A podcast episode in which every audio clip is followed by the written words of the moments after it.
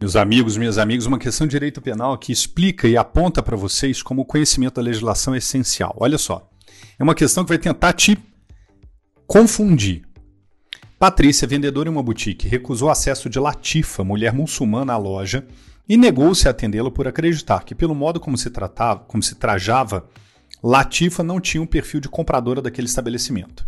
Na ocasião, Patrícia deixou transparecer que se considerava superior a Latifa.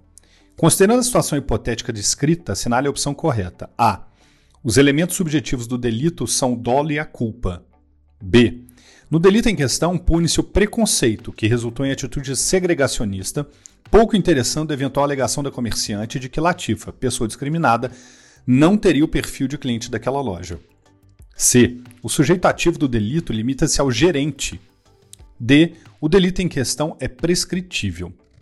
Olha só, respondendo agora. Artigo 5 da Lei 7716 de 1989, que é a legislação que define os crimes resultantes de preconceito e raça de cor, responderia à questão. É crime doloso e imprescritível nos termos do artigo 5 inciso 42 da Constituição Federal. O gabarito, portanto, é letra B. No delito em questão, pune-se o preconceito, que resultou em atitude segregacionista, pouco interessando a eventual alegação da comerciante de que Latifa, pessoa discriminada, não teria o perfil, perfil de cliente daquela loja. Bons estudos, meus amigos!